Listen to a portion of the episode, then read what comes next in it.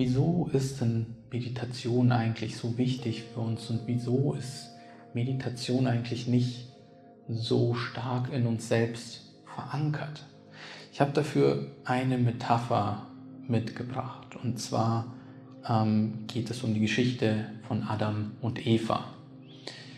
Ich finde die schon sehr, sehr spannend. Ich bin zwar selber kein gläubiger, religiöser Mensch, aber ich sehe diese Geschichte, diese Metapher als ein Sinnbild, wie wir Menschen sind und wie wir Menschen uns auch entwickelt haben.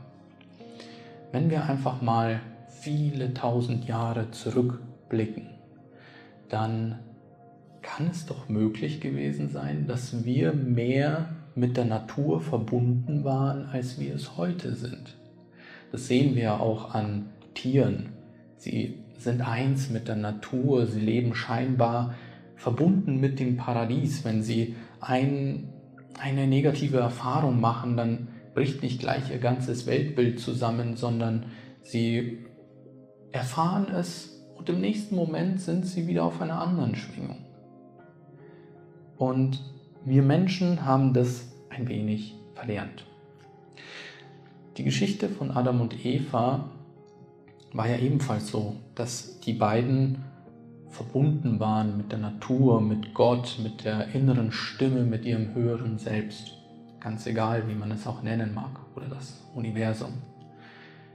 Und eines Tages hatte Eva eine Konversation mit einer Schlange. Das könnte man so mit dem Ego verbildlichen. Und die Schlange hat gesagt, wenn du von der verbotenen Frucht isst, dann wirst du wie Gott. Und dieser Gedanke hat sie einfach nicht mehr losgelassen. Sie konnte dem nicht widerstehen. Und in dem Moment, als sie den Apfel gepflückt hat, ihn geteilt hat mit Adam, hat dieser Gedanke Macht über sie bekommen. Und dann wurden sie scheinbar aus dem Paradies vertrieben, weg von dieser Connection von Gott, mit dem Eins, mit dem wahren Sein, mit dieser inneren Stimme, mit der sie immer verbunden waren. Weil jetzt die Stimme des Egos da war. Und die sagt eben, mach das, was nicht erlaubt ist, tu das, was dir vielleicht auch nicht gut tut, weil es tut mir gut.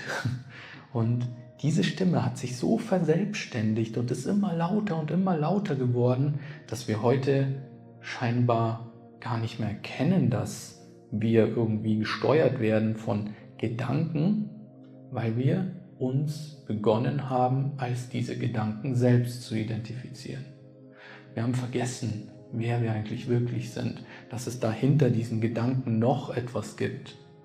Dort, wo wir weg sind von diesen ganzen Problemen, diese, die entstehen, wenn sich unsere Gedanken drehen, wenn sich unsere Gefühle ähm, so, so aufbauschen, dass sie uns einverleiben.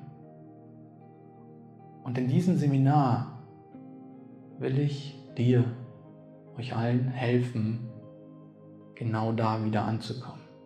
Dass wir uns wieder erinnern, dass da etwas ist hinter dieser Facette des Egos und dass wir nicht unseren Gedanken oder Gefühlen unterworfen sind, sondern dass wir lernen können, sie zu kontrollieren. Es gibt nämlich einen Spruch, der, so, ich, so wie ich finde, einer der wichtigsten Sprüche überhaupt ist und eine der wichtigsten Lebenseinstellungen, die wir alle ähm, in uns ja, installieren sollten. Und das heißt, das Ego ist ein guter Diener, aber ein schlechter Herrscher. Wenn wir unserem Ego die Macht überlassen, dann passiert das, was andere Menschen für uns versucht haben einzuprogrammieren. Wir können nicht frei für uns selbst entscheiden, weil wir gelenkt werden, gesteuert werden durch unsere Konditionierungen, durch das, was wir gelernt haben von Menschen, die es vielleicht auch selber gar nicht besser wussten, die es vielleicht auch gar nicht böse gemeint haben, uns irgendwie in eine gewisse Art und Weise zu programmieren, wie es uns auch vielleicht gar nicht gut tut. Aber eigentlich können wir uns ja von dem Ganzen lösen, wenn wir dem Ego nicht mehr erlauben, Herrscher zu sein über uns, sondern dass wir es schaffen, einen Schritt zurückzugehen, Vogelperspektive einzunehmen, zu sehen, ich bin ja mehr als all das, was ich immer dachte.